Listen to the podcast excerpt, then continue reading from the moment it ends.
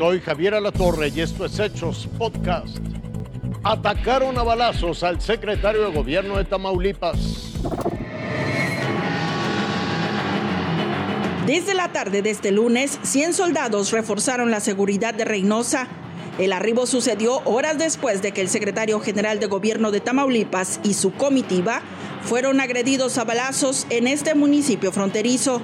La camioneta blindada en la que viajaban resistió el embate criminal ocurrido aún de madrugada se avisó al C5 y a su vez el C5 comunicó a las autoridades, el secretario de Seguridad activó el código rojo y se controló de inmediato la situación. Afortunadamente no tenemos nada que lamentar más que pues ese ataque, pero el secretario de gobierno se encuentra perfectamente bien.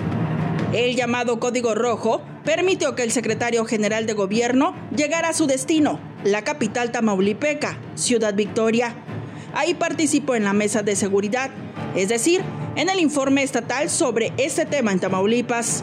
Más tarde, el mismo secretario de gobierno, Héctor Joel Villegas, afirmó a través de redes sociales que presentará la denuncia del ataque del que fue blanco para que se dé con los responsables. Como bien lo saben, hoy en la mañana fuimos agredidos por civiles armados. Quiero agradecerles a todas y a todos los que han estado al pendiente de un servidor y de las diferentes personas que venían acompañándome. Estamos a sus órdenes y continuaremos transformando con voluntad y trabajo a nuestro estado de Tamaulipas. Italia Soler, Fuerza Informativa Azteca.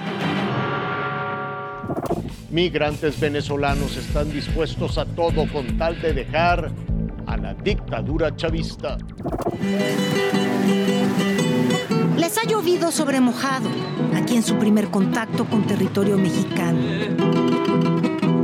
Tapachula ha sido una tormentosa bienvenida para miles de migrantes que por goteo o por chorros cruzan la frontera sur en su ruta hacia el sueño americano. Este espacio en la carretera se ha convertido en una suerte de albergue temporal migrante y sin condiciones para los que buscan subirse a un autobús en cuanto cruzan de Guatemala a México. No han dado ni comida ni agua aquí tampoco. No tienen nada. ¿De?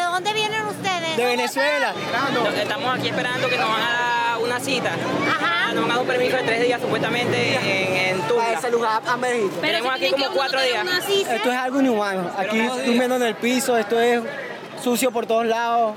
¿Qué te puedo decir? La gente que está llegando tienen que anotarse en una lista en donde te lo van a llamando por número para poder avanzar, pero la lista dura la gente cuatro días, cinco días, depende. ¿Tú qué número eres? La 521.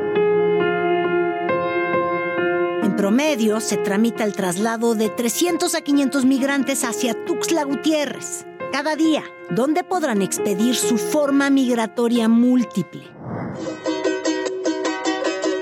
Los últimos días la espera no solo ha sido en el piso, en estas casas de campaña hechizas, sin baños, sin condiciones, sino que con tormenta, como la que cayó cuando estábamos grabando.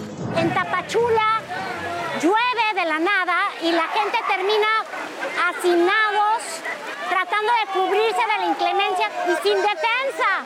¿Cuántos días ha tenido que estar viviendo esto? Ya te lo hasta resignada. Llevo cuatro días. Llegué aquí con mi hija, que ellos la embarcaron en un pase patria, me dejaron sola. ¿En dónde estás durmiendo tú? Aquí veo como casitas de campaña. He piso. dormido en el piso.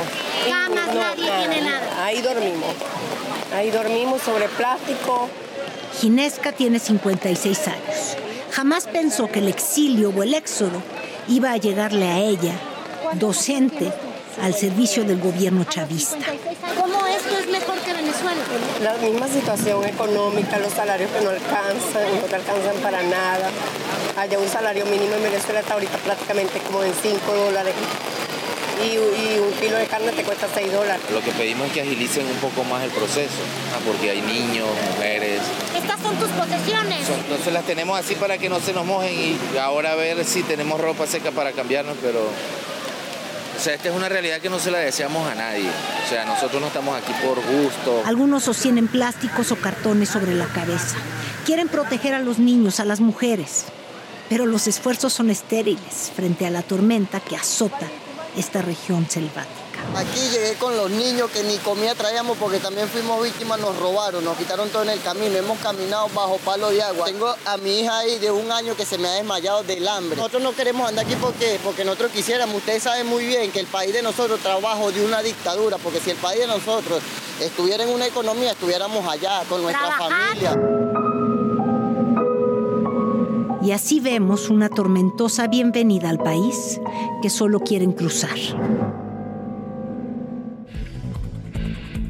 Hasta aquí las noticias, lo invitamos a seguir pendiente de los hechos.